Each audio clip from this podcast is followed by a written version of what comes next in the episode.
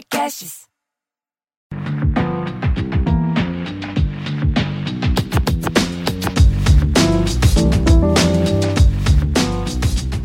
Olá, sejam bem-vindos a mais um episódio do Afrofuturo. Eu sou a Morena Mariá e aqui nesse espaço a gente discute assuntos relacionados a afrofuturismo, cultura africana e várias outras coisas que vêm na nossa cabeça quando a gente pensa nesses assuntos. E hoje nós temos o prazer de receber a cientista da computação Nina Daora para falar um pouco sobre a relação de raça e tecnologia. Bem-vinda, Ana, na nossa nave afrofuturista. É maior prazer te receber.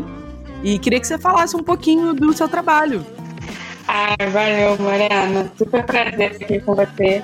Super referência aí na área de afrofuturismo e muito legal estar participando desse projeto, do seu projeto. É, como você explicou, sou cientista da computação. É, eu costumo falar que o meu sobrenome da hora não é, um, não é invenção de YouTube, nem invenção de marca, nem nada, é meu sobrenome mesmo. Então já deixo as pessoas à vontade para me chamarem, se quiserem de da hora ou Nina. É, eu sou cientista da computação, estou me formando em computação pela PUC do Rio de Janeiro, pretendo seguir na área. E os meus projetos, o meu trabalho, ele vai muito na linha da, da educação tecnológica, né? Puxando bem para esse tema da raça. Então, eu procuro é, tentar resgatar e compartilhar com as pessoas é, algumas, algumas histórias e alguns cientistas que ficaram perdidos aí ao longo do tempo da nossa história, tanto na tecnologia quanto na ciência. Então, basicamente, eu resumo meu trabalho nessa, nessa divisão aí entre educação tecnológica e raça. Que massa! É engraçado que você falou esse tanto de coisa que você está fazendo, mas quantos anos você tem? Então, é, eu vou fazer 25 anos daqui a algum, duas semanas. Tenho 24. 24 duas semanas. Vai fazer 25, é isso, né? Eu, eu brinco aqui que tempo é uma parada muito relativa, porque tem gente que já nasce meio ancestral, né? Já nasce meio velha, né? Não é que você seja velha, não, mas é que você já nasce com a missão gigantesca, né? Falar disso, Sim. eu imagino que não seja fácil nos espaços onde você tá e você, pelo que eu já li, assim, um pouco da sua trajetória, você costuma ser sempre a única, né? Então, o, é muito é muito reflexivo isso que você traz de já nascer velho. Eu tenho certeza que eu já nasci velha e eu acho que é um acúmulo de nossas vidas, de outras vidas, né? De outras missões que a gente foi aí é, acumulando na vida e chega em um momento e chega em uma vida que nós precisamos executar algumas coisas. Então acho que eu nesse, talvez eu esteja nesse momento, é, que realmente não é fácil, é bem eu não diria desgastante, não, mas eu diria cansativo no sentido do, de, das pessoas e do ambiente que eu vivo. Então, sempre por ser a única, que é algo que eu realmente não curto, eu não gosto, é, me incomoda bastante eu estar tá numa sala, numa sala de aula, numa turma, e eu ser a única menina e ser a única menina negra. Né? E aí eu acho que o meu trabalho também tem muito de tentar encontrar e tentar dar luz e jogar a luz para os jovens negros, as meninas negras, que estão também na área da computação ou não, ou que gostam de tecnologia, para poder o, o, mundo, né, a sociedade conhecer outros jovens também, né, e dar oportunidades e a gente abrir acesso. Eu penso muito isso. Eu, eu Super importante, eu, né? É, eu tenho um dilema, na, eu tenho um dilema não, eu tenho uma, uma frase na vida que é que para eu conseguir sobreviver a, a determinadas é, situações que eu, que eu passo e que eu vou continuar passando, eu costumo dizer que eu estou passando para quem vier atrás de mim não passar por ela. Então eu passo pela situação, tento ver como que eu tento resolver ela de uma forma que quem está vindo atrás de mim não sofra da mesma forma, né? Então é, é fácil. Isso que você traz é muito importante porque reforçar essa narrativa do negro único, né, de a única pessoa que faz determinada coisa, é também uma estratégia racista, né? Então, quando a gente fala de raça e tecnologia e vê essa ausência de pessoas negras nessa área, é uma questão muito sensível a gente continuar fortalecendo, né, uma, uma narrativa dessa. Então, eu gosto muito também das coisas que você faz e fala, porque você vai muito nessa contramão de dar visibilidade, ajudar as pessoas a conhecerem outros cientistas e a saberem da existência dessas pessoas, porque muitas vezes elas existem, mas o que não existe é a oportunidade ou a visibilidade para esses conteúdos, né? Então, um dos motivos que eu tenho máxima admiração por você e pelo que você faz é justamente por isso. Acho super importante e, enfim, já tô meio rasgando seda, mas você merece. super obrigada. Acho que a gente faz é, esse trabalho juntas, né? Acho que nos nossos projetos e nas nossas ações, tanto no mundo virtual quanto no mundo real, a gente tenta puxar as pessoas é, e fazerem elas se sentirem cada vez mais capazes de continuar trazendo a trajetória delas, fazendo o trabalho delas. Acho que é um trabalho. Aqui vai ser um podcast, um, uma conversa de duas pessoas que é, carregam uma missão muito importante aí para a vida. Sim, e obrigada por estar aqui hoje. É, antes de qualquer reflexão, gente, é muito importante demarcar que quando a gente escolhe falar de raça e tecnologia, né, quando a gente escolhe demarcar o lugar racial, a gente não está falando de um marcador biológico. A gente está falando, sim, de um conjunto de relações de poder que são articuladas socialmente para hierarquizar é, grupos, pessoas. E aí, esses grupos que são minorizados ou oprimidos, eles são oprimidos com base em marcadores fenotípicos e também de cor de pele. A gente está falando aí de textura de cabelo, né, de nariz, de boca, de traços fenotípicos, de fenótipo, e também do tom de pele. Para explicar isso de uma forma um pouco mais objetiva e não sobrar dúvida sobre a gente não estar tá reforçando aqui uma narrativa sobre raça é, que reforce ideia eugenista, eu vou trazer aqui a citação de um professor chamado Alexander Welehai, eu não sei se eu falei certo. Ele é um professor afro-americano de African Studies e esse, essa citação dele está contida num post no blog do pesquisador Tarcísio Silva, que é uma das maiores referências aqui no Brasil quando o assunto é raça e tecnologia. O professor Alexander diz assim: se a racialização é entendida não como um descritor biológico ou cultural, mas como um conglomerado de relações sociopolíticas que disciplinam a humanidade em humanos plenos, não tão humanos e não humanos, então a negritude designa um sistema cambiante, ou seja, mutável, de estruturas desiguais de poder que reparte e delimita quais humanos podem clamar o status de humanos plenos e quais não. O que a gente pode perceber é que, apesar do aumento da inclusão digital e da presença da tecnologia nas nossas vidas como um todo, isso não necessariamente se traduz em ampliação de cidadania e de direitos sociais, como muitos intelectuais defenderam no passado. Em alguns casos, o que a gente consegue observar é o aumento de formas diversas de violência e de padrões racistas sendo reproduzidos de uma maneira digamos, exponencial, né? Através desses meios que antes a gente acreditava que se pretendiam a ser democráticos. E aí, sobre isso, tem mais uma fala que eu colhi lá da pesquisa do Tarcísio Silva, da professora afro-americana Safia Nobler, que diz que nós estamos vivendo um momento em que as vidas das pessoas negras podem ser documentadas e digitalizadas, mas não podem ser empoderadas ou respeitadas na sociedade. Esse material também está disponível lá é, no blog do Tarcísio. Esse é o tópico relacionado a humanidades digitais negras e vocês podem acessar gratuitamente por lá. Bom, essa é uma discussão que por si só, né, essa ideia de que a gente, as nossas vidas, né, Ana, é, a, a gente está num momento em que usa-se muito a imagem do preto, fala-se muito da importância das questões raciais, mas a gente continua sendo desrespeitado e, digamos, é, desempoderados no sentido de nos faltar poder, né? De nos faltar acesso ao, aos espaços de poder. Como é que você vê essa questão da gente estar tá sendo, de uma certa forma, objetificado por conta do processo é, do avanço das tecnologias e de no espaço digital a gente continuar sendo tratado como coisa, né? Você, você concorda com isso? Você acha que isso que é um exagero? O que, que você pensa sobre isso? Então, é, primeiro um salve para o Tarcísio, porque faz trabalho incrível no blog dele, não só no blog, como nos livros e artigos que ele escreve de trazer essas reflexões aqui para o nosso lado e trazer essas reflexões para a língua portuguesa, e para o Brasil, né, para fomentar essa discussão. É, eu costumo dizer que além do, dessa, dessa disputa do poder, é uma disputa de narrativa, né?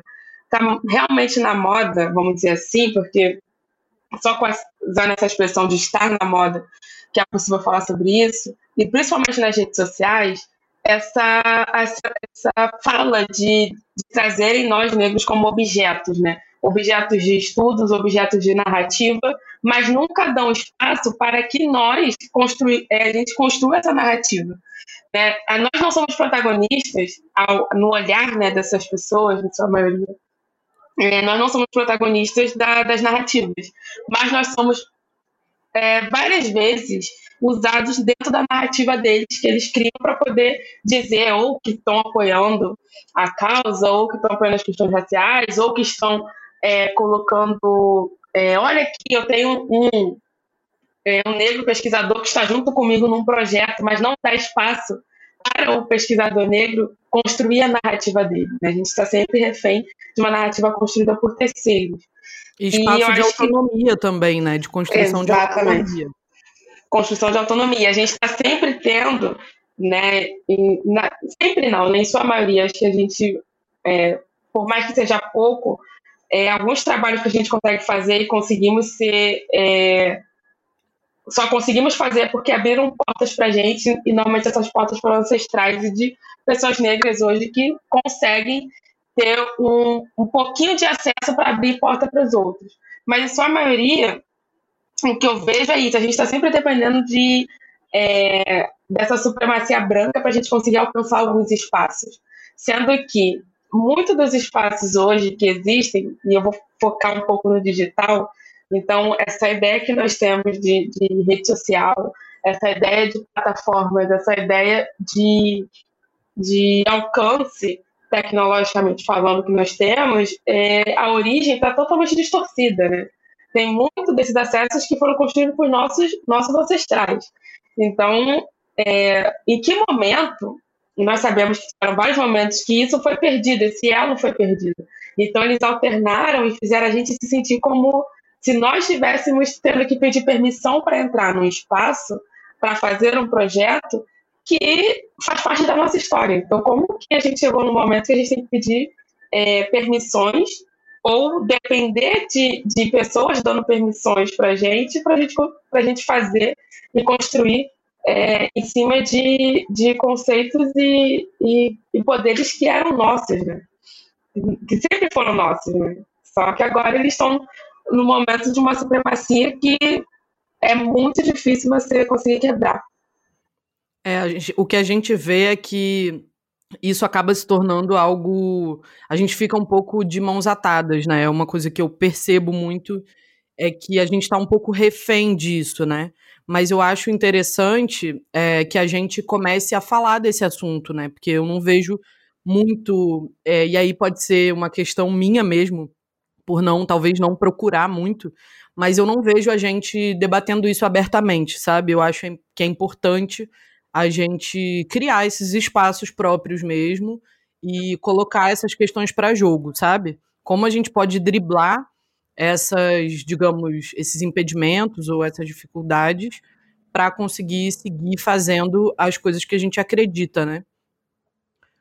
Bom, eu trouxe aqui, além disso tudo que a gente já falou, mais alguns dados para a gente entender de que forma é, esse processo de exclusão ele acontece na nossa realidade atual. Esses dados eles não são muito animadores, mas pode deixar que a gente hoje não vai ser pessimista. A gente vai falar de coisa boa já já. Mas eu acho importante a gente começar a criar um processo de consciência de como os temas de raça e tecnologia estão imersos na nossa realidade atual. Segundo os dados da Rede de Observatórios de Segurança de 2019, me chamaram muito a atenção é, alguns dados sobre prisão, a relação entre prisão e reconhecimento facial, né? O uso da tecnologia de reconhecimento facial para o controle social. Isso acaba resultando no aumento do encarceramento e isso vai restringindo acesso a direitos também, né? Então, nesses dados da Rede de Observatórios de Segurança de 2019, chama a atenção que entre março e outubro de 2019, 151 pessoas foram presas a partir da tecnologia de reconhecimento facial em quatro estados do Brasil: Bahia, Rio de Janeiro, Santa Catarina e Paraíba. A idade média das pessoas presas é de 35 anos, e nos casos em que havia a informação sobre raça ou cor, quando havia imagens das pessoas abordadas, registrou-se que 90,5% das pessoas eram negras. Para mim, pelo menos, esse dado é um soco na cara, né? Das pessoas, das 151 pessoas que foram presas, 90,5% eram negras. E as principais motivações para essas abordagens e prisões foram tráfico de drogas e roubo. Ou seja, não eram crimes contra a vida, né? Não eram crimes extremamente graves. Não que tráfico de drogas e roubo sejam crimes que a gente deve deixar passar. A questão não é essa.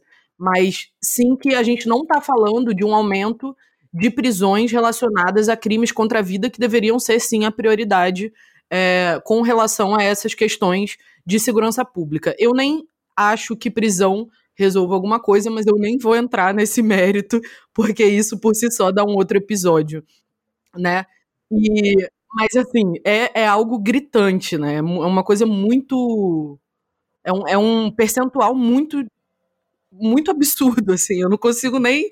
Eu tenho até dificuldade de expressar e de adjetivar o que, que eu acho de 90,5% das pessoas serem negras. Não, é. Realmente daria outro podcast, a gente teria que fazer uma mesa para falar sobre essa questão da prisão em si. É, esse uso do, do, reconhecimento facial, né? É, primeiro que eles estão na mão, estão nas mãos, né? A tecnologia e o processo de criação desse, dessa tecnologia está nas mãos de pessoas que elas não visam, é, ao meu ver, isso é uma opinião pessoal, não tem nenhum, nenhum dado e nenhuma base científica que comprove isso, mas na minha opinião pessoal, é que são pessoas que não se preocupam com segurança pública ou se preocupam com é, o bem do próximo. Eles estão preocupados é, estritamente em, no desenvolvimento dessa tecnologia, chegar ao máximo dela, chegar no máximo de poder que ela pode dar para eles. Né? Então, é para mim é só mais uma forma de deles conseguirem se manter no controle em um outro, em um outro, em um outro universo. O que, eu digo em outro universo? Eu acho que muito do, das desigualdades e, e, e preconceitos que estão no mundo digital também, eles vieram do nosso mundo real. Só que como nós estamos tendo um avanço da tecnologia e o do seu uso muito grande, acaba que você acaba construindo um outro universo ali com os mesmos problemas. Só que a dificuldade de você construir um outro universo é o controle de quem vai controlar esse outro universo. Então, é, é por isso que eu digo que são dois universos, tanto digital quanto real, e que o reconhecimento facial é uma dessas formas de, deles conseguirem se manter no controle nesse outro universo. Então, essa, essa, esse desenvolvimento acelerado e essa pressa em colocar tecnologia de reconhecimento facial na rua, é, para mim, é, é, algo que me preocupa muito. Porque a base de dados, né, só para tentar as pessoas entenderem um pouco, é, para você construir essa, essa tecnologia, para você ter esse, essa base de dados que vai reconhecer é, quem, quem é, é apresenta perigo para a segurança pública ou não, você usa uma base de dados de fotos, vídeos, uma base de dados de pessoas. Se essa sua base de dados está enviesada, ou seja, você está é, de forma intencional treinando e usando uma base de dados de pessoas negras, mas, consequentemente, a tecnologia, quando ela for colocada na rua, ela vai sempre reconhecer um rosto negro como um rosto, um corpo que apresenta perigo para a sociedade. Então, é, quando a gente chega nesse debate do, do uso do reconhecimento facial, ele passa por quem está construindo isso. Então, se fosse, se fosse uma equipe mais diversa, se fosse uma equipe que tivesse não só pessoas técnicas nela, mas tivesse é, a da área de ciências sociais, pessoas da área de geografia, por causa que o, que o estudo do espaço urbano é importante para a gente conseguir é, usar uma tecnologia que vai tomar uma decisão ou que vai ajudar um humano a tomar uma decisão. Então, geografia, cientistas sociais, psicólogos, é, sem sombras de dúvidas, a galera dos direitos humanos. Então, eu acho que o que acontece é que eles excluem muito desses grupos, continuam mantendo um poder sobre as mesmas empresas, as mesmas pessoas, os mesmos cientistas que têm um enviesamento já, é, que coloca isso nas suas criações, e com isso se constrói, se usa uma tecnologia que ela não só está ajudando a, a tornar mais difícil a convivência em sociedade. Então é é, e aumentando o processo de encarceramento, né? Que é uma coisa que a gente, a gente já não precisa, né? A gente já tem uma das maiores populações carcerárias do mundo. E a maioria das pessoas presas são pessoas negras. Então, de que forma isso está sendo discutido com a devida complexidade e responsabilidade que algo como essa situação exige, né? Me parece que está havendo uma abordagem muito leviana, né, de como essas tecnologias elas podem causar um processo de aceleramento é, dessas desigualdades que já estão, como você tão bem colocou, muito estabelecidas na nossa sociedade nesse mundo paralelo que é o mundo real. Então, como essas coisas começam a se misturar de uma maneira muito nefasta e eu, eu brincaria até quase maligna, né? Um troço que fica parecendo um poder mágico. Mas uma coisa que me chamou a atenção é que, no caso da tecnologia de reconhecimento facial para controle social, né, para esse controle é, de quem está andando no espaço urbano, a tecnologia funciona de uma maneira muito efetiva. Agora, eu peguei um outro caso aqui, e, enfim, tem muitos casos, tá, gente, de racismo e tecnologia, enfim, dessas questões. Se você for fazer uma busca aí, você vai descobrir infinitos casos, mas o outro caso que eu peguei aqui que eu achei interessante foi um caso que, a, que me chamou muito a atenção porque ele restringe o acesso a direitos que já foram conquistados por pessoas racializadas. No Reino Unido, o uso da inteligência artificial para verificar os passaportes, as fotos de passaporte, apresentou uns erros muito estranhos no uso por cidadãos negros. Ao reportar cabelo crespos como capacete, lábios grossos como boca aberta e pele escura como um defeito, como se a pessoa estivesse com a luz apagada. O governo é, do Reino Unido tinha conhecimento dessas falhas e, mesmo assim, optou por, por utilizar esse serviço, alegando que o desempenho geral foi considerado suficiente para sua implantação. Os erros nessa identificação se devem ao fato desses dados de treinamento ou dessa base de dados, como a Nina colocou, não serem diversificados o suficiente para representar todas as etnias. Então, se você coloca um monte de imagem de pessoas de pele clara, é, boca fininha e cabelos lisos, quando aquela tecnologia reconhecer um cabelo para cima, crespo, um lábio mais grosso e uma pele escura, vai identificar como erro, né? A reprodução desses padrões de imagens racistas vai se tornando uma nova barreira para as pessoas acessarem serviços públicos essenciais.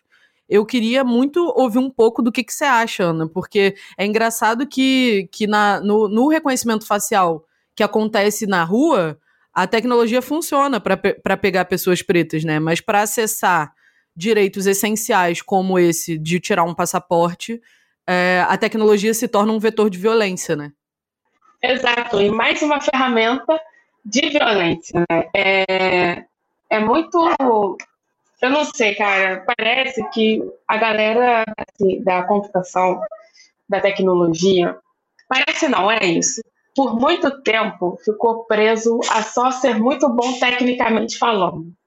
Né? Então, sempre existiu uma teoria, e eu lembro muito bem quando eu comecei a, a estudar, que eu comecei fazendo técnico de informática antes de seguir para a graduação. Já tínhamos, né? A gente ouvia muito essas falas em sala de aula, em vídeos que você assiste de, de pessoas da tecnologia, da engenharia, nessa, nessa visão de que você tem que ser muito bom tecnicamente, tem que ser um ótimo programador, um ótimo engenheiro, e dar um material de estudo para você estudar, e tudo muito bom tecnicamente. E você acaba, se você não prestar atenção, né, entrando nesse mundo, você acaba achando que você não precisa ter um estudo, ter uma, fazer uma conexão da tecnologia com a sociedade. A partir desse, desse abismo que vai se criando entre as ciências exatas e as outras ciências, é, acaba virando no futuro, porque se você, né, a nossa sociedade construída em cima de, de, do racismo, em cima de desigualdades, elas, a desigualdade começa aí. Porque se você é muito bom tecnicamente, você vai crescendo, né? Essa é a, a lógica. Você vai crescendo dentro do mundo e de um universo que compra né, esse tipo de pessoa, que, que, que faz ascender esse tipo de pessoa. E você vai adquirindo poder, né? Exatamente. Você vai adquirindo poder para fazer esse tipo de tecnologia sem necessariamente você estudar sobre as pessoas, sociedade, sobre qual vai ser o objetivo e qual vai ser a narrativa dessa tecnologia em sociedade. E aí acaba virando isso. Então, acho que é uma construção que é, vem de muito tempo, muito tempo. E agora eu tenho visto algumas, algumas pequenas mudanças, que é a inserção de pessoas de comunicação que estejam envolvidas com esses assuntos, como o Tarcísio, pesquisadores de comunicação social, fazendo essa, essa, essa junção com a tecnologia e trazendo esses estudos, trazendo essas reflexões. Então, você vê é, outros cientistas, como a Rediette Abele, que eu vou falar mais pra frente dela, que é uma cientista da, da Etiópia, né, uma cientista da Etiópia que estuda, que está hoje fazendo pesquisa nos Estados Unidos, mas a pesquisa dela é inteligência artificial é, com foco em desigualdade social e econômica na Etiópia. Então, assim, a gente começa a ver um movimento de, de jovens, de cientistas que conseguem unir outras áreas para conseguir combater esse tipo de, de construção, que já vem de muito tempo. Então, é uma quando você ganha poder e nesse ganho de poder você não tem ninguém para questionar você, você acaba fazendo o que você quiser. E em sua maioria isso acontece na tecnologia, e aí essas tecnologias que são que acabam virando ferramentas de, de violência, elas são questionadas, mas não, não são tiradas, não são retiradas do, do circuito. Porque quem está questionando não tem o mesmo poder de quem criou. É, um, é uma construção de, e um desenvolvimento muito desigual, né? Uma muito cruel. De é. poder muito desigual, né? Bom, muito desigual e muito cruel. Eu, eu queria deixar bem frisado aqui, gente, que a gente está falando de uma violência que ela é intencional. A gente não está falando de, poxa, eu não vi. Por quê? Que a gente está falando de algo que é intencional. Porque na hora de construir um banco de dados, e aí me corrija, Ana, se eu usar alguma expressão errônea, porque eu realmente não sou uma pessoa hiper tecnológica, eu não manjo é, desses conceitos, né? Mas na hora de construir uma base de dados é, que busque criminosos, né? A gente consegue facilmente encontrar 90,5% de identificação facial com pessoas negras. E quando a gente está falando de acesso a direitos essenciais, a gente não consegue simplesmente colocar pessoas negras como parte é, de quem tem direito a esses direitos. Então, eu, eu gosto de frisar sempre que a questão racial e essas violências, elas não são é, só uma violência por omissão. Elas são sim intencionais e elas são sim um projeto de poder. Porque sempre fica uma coisa meio no campo do, poxa, nós não vimos.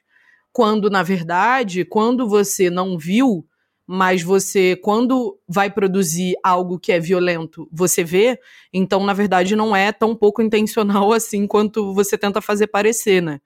E isso tudo que você trouxe sobre como o mercado e essa área, né, funciona, a, todas as outras áreas também funcionam assim, eu acredito. Mas como a gente está falando de processos tecnológicos que estão em plena ascensão e que a gente ainda não tem é, exata noção do que eles vão causar como consequência, é importante que a gente esteja atento, né? Depois de tudo isso que a gente falou sobre o impacto do racismo na tecnologia, eu queria respirar, né? Porque é muito pesado, eu acho esse assunto pesadíssimo. Eu não sei como as pessoas se sentem, mas eu me sinto num filme de, de futurismo distópico, sabe? Eu me sinto numa realidade meio apocalíptica. eu gostaria de entrar num assunto sobre o qual a gente ainda não falou, que são de fato as tecnologias pretas produzidas por pessoas pretas em primeira pessoa, com autonomia. E aí, o primeiro contato que eu tive é, com essas tecnologias, enfim, com essas narrativas de cientistas negros, produzidas em primeira pessoa foi o seu podcast, que é o Ogunhê, e eu queria que você falasse um pouco para a gente como está sendo esse trabalho de curadoria que você está fazendo, é, de apresentar cientistas negros, africanos. É, em cada episódio, você vai falando um pouco da, da trajetória desses cientistas. Eu queria que você falasse um pouquinho como é que está sendo, assim, porque eu fiquei muito encantada de poder conhecer esses cientistas e os trabalhos deles e, enfim, poder adentrar esse, esse mundo, porque é um mundo, né? Não, assim, e é, é, foi um momento que eu criei esse podcast que é, agora que eu estou caminhando para o final da graduação, a gente começa a ficar reflexiva, né? Toda vez que a gente está terminando alguma coisa, finalizando aula, a gente pensa na trajetória até o momento atual. E eu fiquei pensando que essa curadoria que eu fiz, ela já tem uns quatro anos, mais ou menos, quatro anos, quatro anos e meio porque eu fiz entre a finalização do ensino médio e o início da graduação. Porque eu estava muito. Eu estava triste, né? Essa é a palavra. Que vocês estão ouvindo os cachorros latindo, é porque eu estou em casa, né? Essa, essa quarentena, a gente acaba atrapalhando, trabalhando fazendo tudo de casa. Então a gente tem que se gente, tem dog. Desculpa aí, Não, tem dog. A vida é assim. Exato. E esse, Quem não gosta de dog, nem gente é. Exatamente, galera. Vocês vão ter que se acostumar com esse, com esse latido que eu estou invadindo o espaço deles. Que esse horário eu não, tá, eu não estaria em casa. Então, eu estando em casa, eu estou invadindo o espaço deles.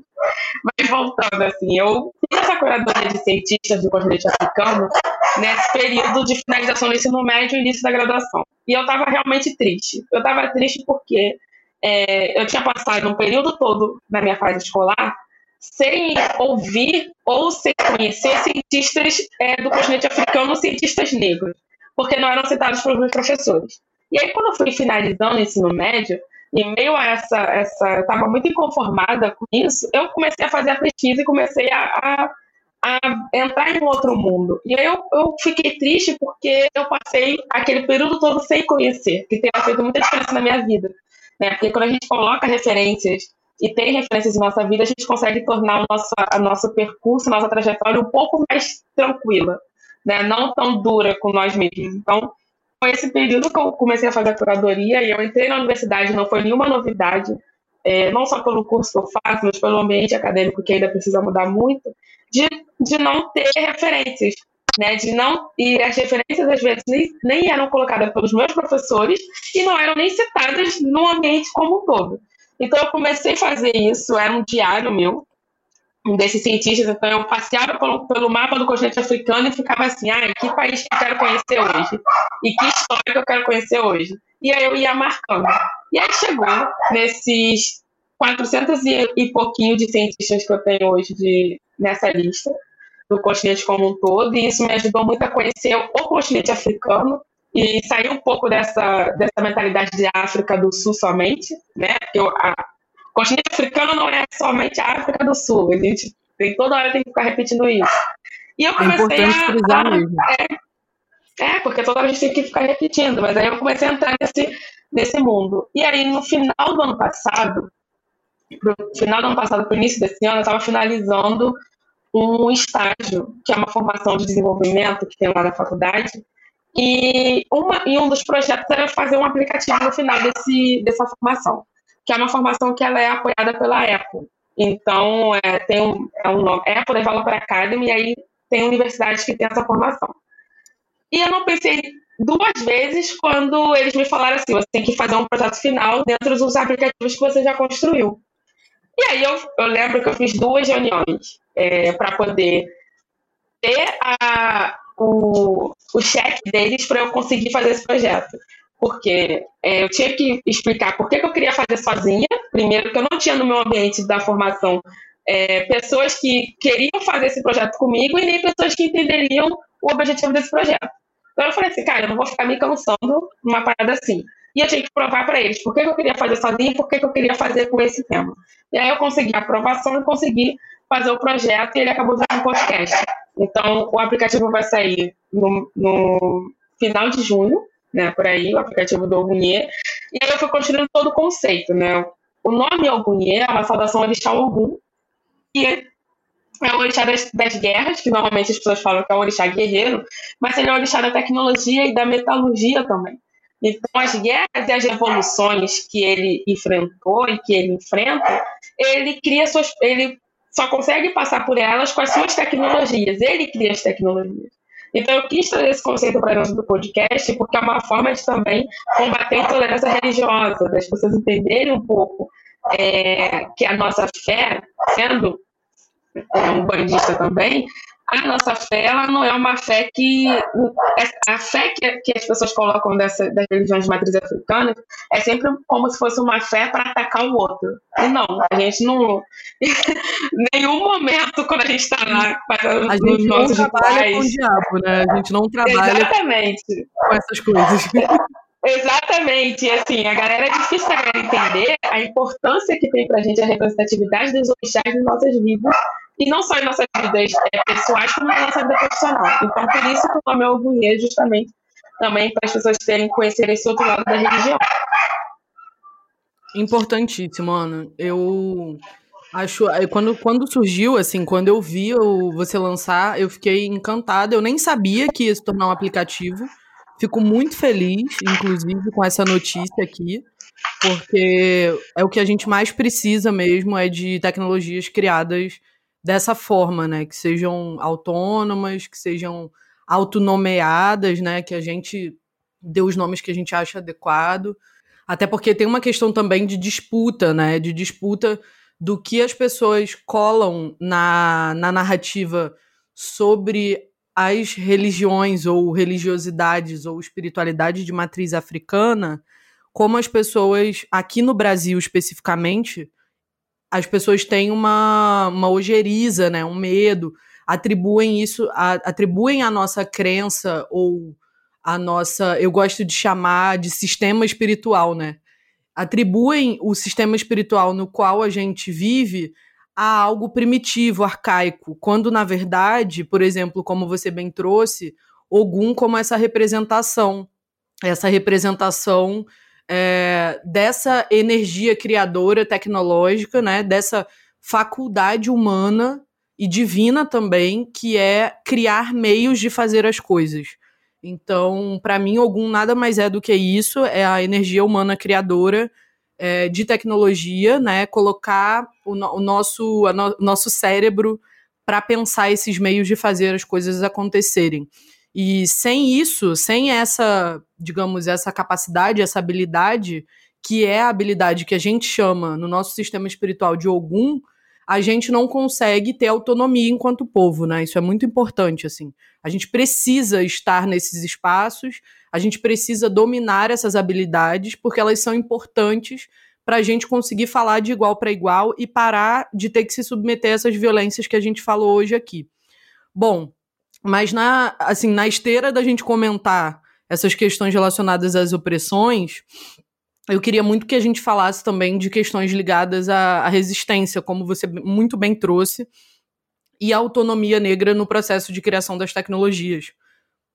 Eu queria destacar o olhar dos estudos ligados às humanidades digitais negras que eu falei no início do episódio, que falam sobre o digital como um ambiente onde o racismo e a resistência eles são forças que coexistem, né? E potencializam tanto o fortalecimento dessas estruturas arcaicas, hegemônicas, racistas, quanto também florescem iniciativas inovadoras e revolucionárias como o seu projeto. Um dos exemplos de tecnologia preta que eu mais gosto e que a gente chegou a comentar antes do episódio, que para mim é incrível e que tem também um artigo no livro do Tarcísio Silva, é, eu vou falar um pouquinho mais do livro mais na frente, porque eu vou indicar ele aqui no final, mas está presente lá um artigo sobre a relação entre Fá e a ciência da computação. E isso é uma das coisas que mais me fascina, assim, quando o assunto é, te é tecnologia. É a divindade ou a habilidade que a gente reconhece nos humanos da sabedoria e do desenvolvimento intelectual e Fá é chamado a julgar os casos e fornecer respostas para os problemas.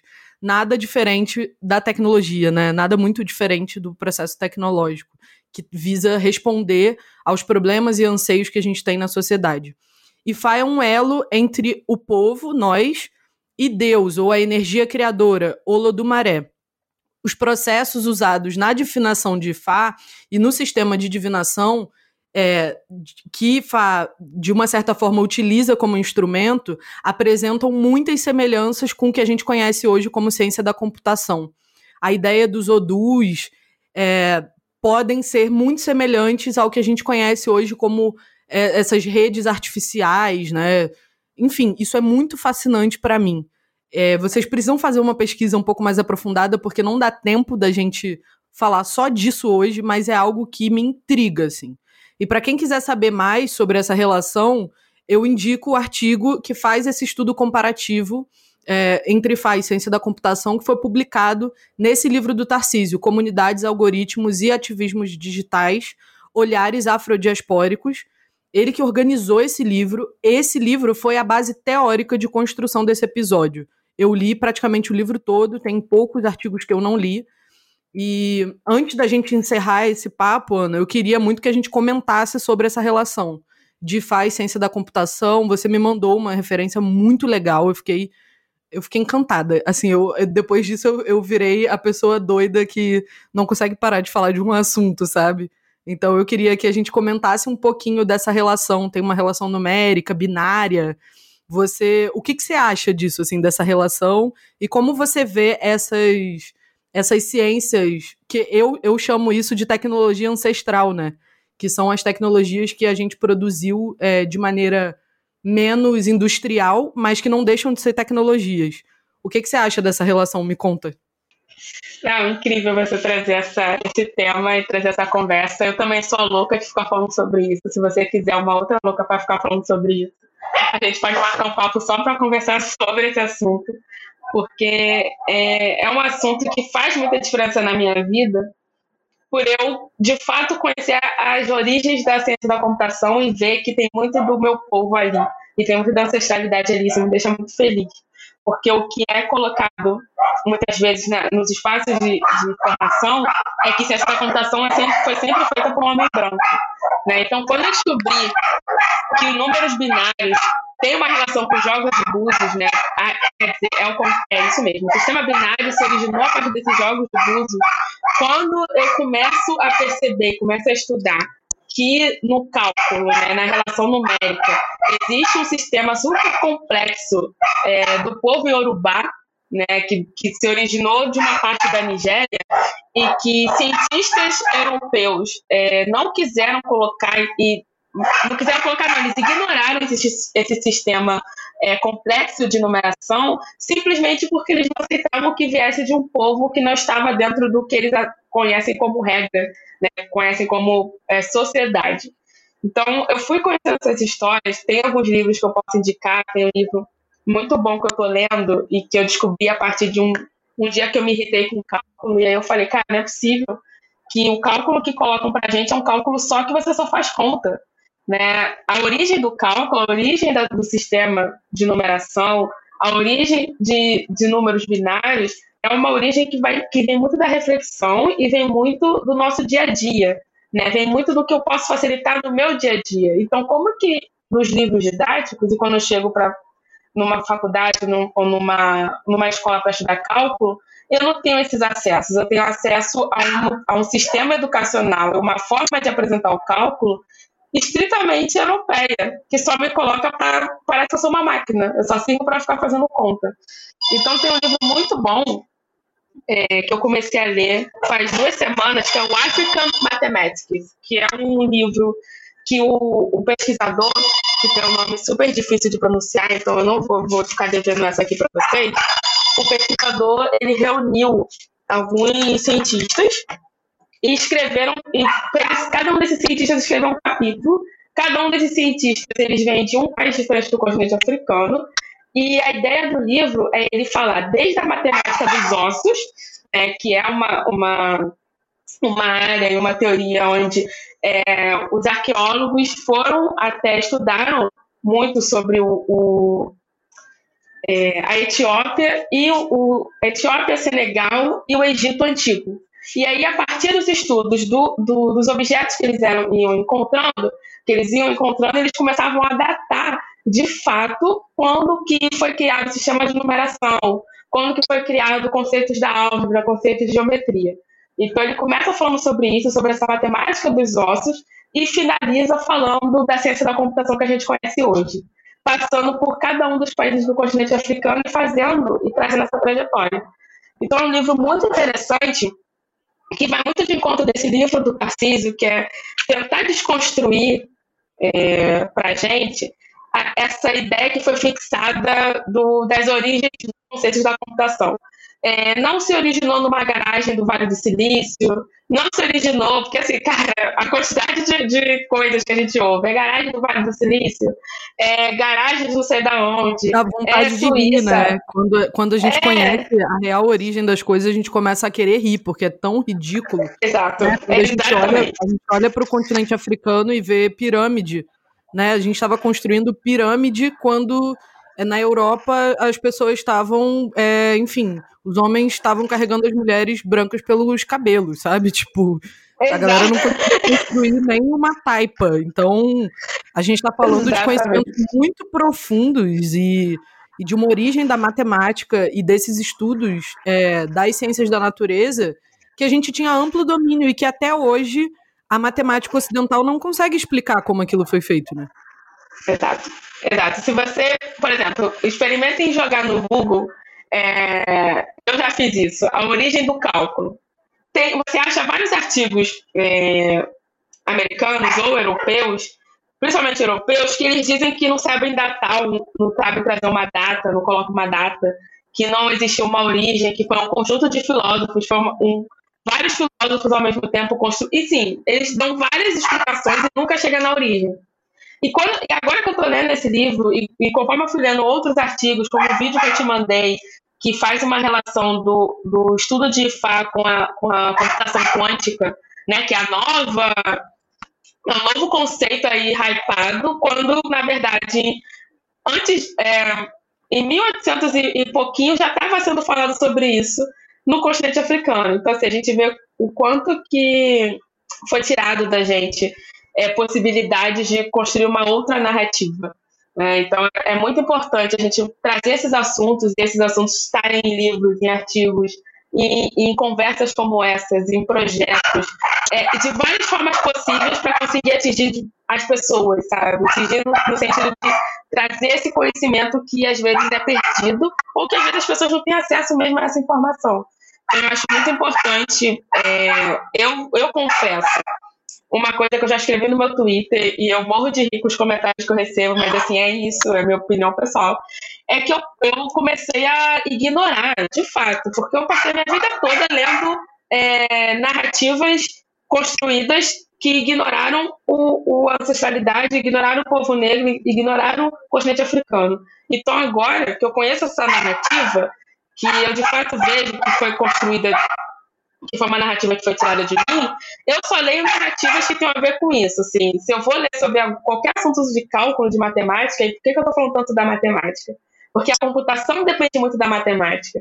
E hoje, se hoje tem muitos amigos meus, muitos jovens negros que não querem entrar na área de computação e de engenharia por, por diversos motivos, um dos motivos é porque a forma que a matemática chegou para a gente aqui é, nos fez nos parecer burros, né? Eu não acredito que ninguém seja burro, né? Eu acho que as pessoas não têm à informação. Então, a forma que chegou pra gente fez muita gente não seguir essa área, faz muita gente não seguir essa área.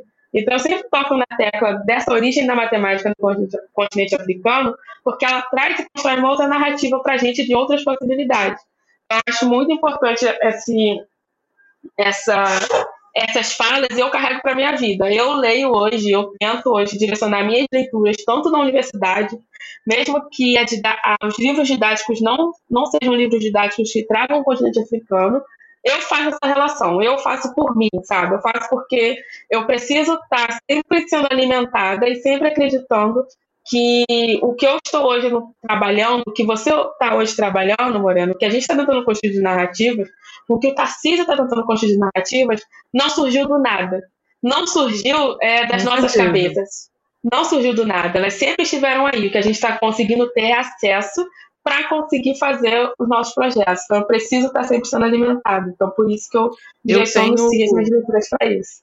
Eu tenho um amigo que diz que eu não tenho ideias. Quem tem ideias é o povo que mora dentro da minha cabeça. Eu gosto muito dessa, dessa forma bom. como ele vê as coisas, né? Porque mora um povo dentro da gente e, enfim, para a gente conseguir hoje ter acesso às informações e às discussões que a gente, que a gente pode criar, a gente precisou estar sobre os ombros de muitas pessoas que não tiveram esse acesso, né? Então a gente caminha sobre os ombros do, dos nossos antepassados e ancestrais e familiares próximos que tiveram que dar tudo para que a gente hoje tivesse conseguindo acessar essas coisas. E eu sou que nem você, eu também eu tenho cota de leitura ocidental, assim. Eu tenho, tipo. Eu amo. É sério, eu tenho cota. Eu, eu brinco que só os caras mais, mais profundos e, e, e digamos, fodásticos do, do Ocidente são os que eu leio. Eu não leio qualquer bosta, não. E, e eu foco mesmo. Eu é foco minha energia em, em, ler coisas que, que edificam é, essa visão nossa, né? Essa, essa postura, esse, a construção de um espaço realmente autônomo, que é o mais difícil pra gente, né? Então, é fundamental tudo que você trouxe sobre matemática, enfim, sobre o fato da gente não conseguir acessar essas informações também, porque elas são apresentadas de maneira cartesiana, e a verdade é que para nós nada muito segmentado funciona.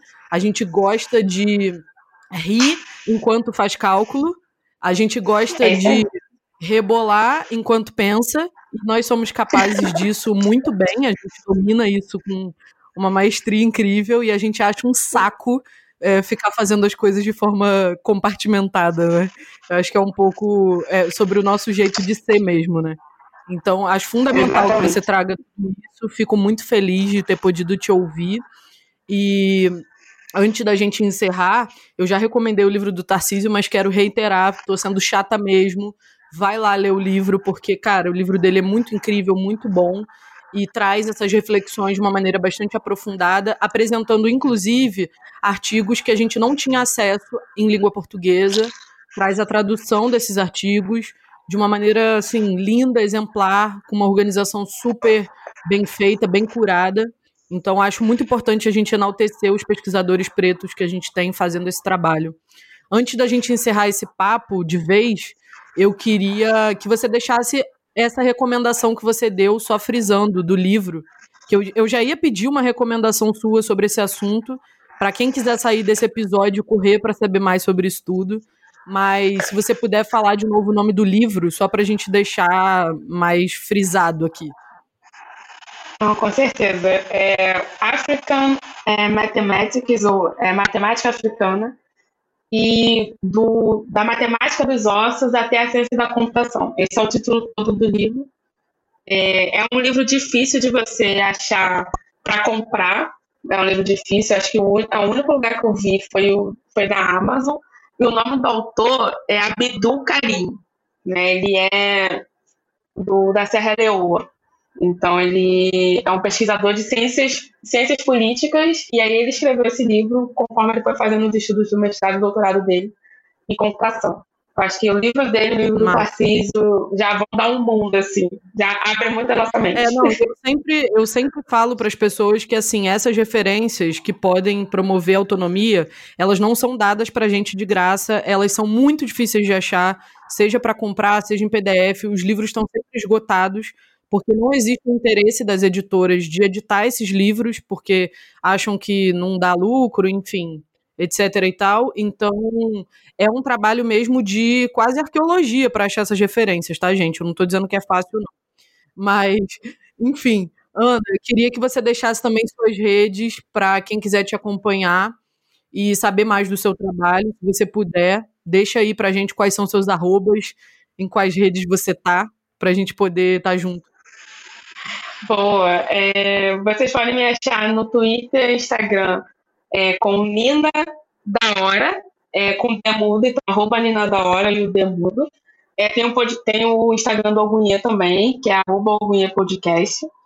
É, nas outras redes sociais é Ana Carolina da Hora, então Eu tô, acho que eu só não tô no TikTok por questões né, pessoais, mas a, o resto das redes vocês conseguem me achar.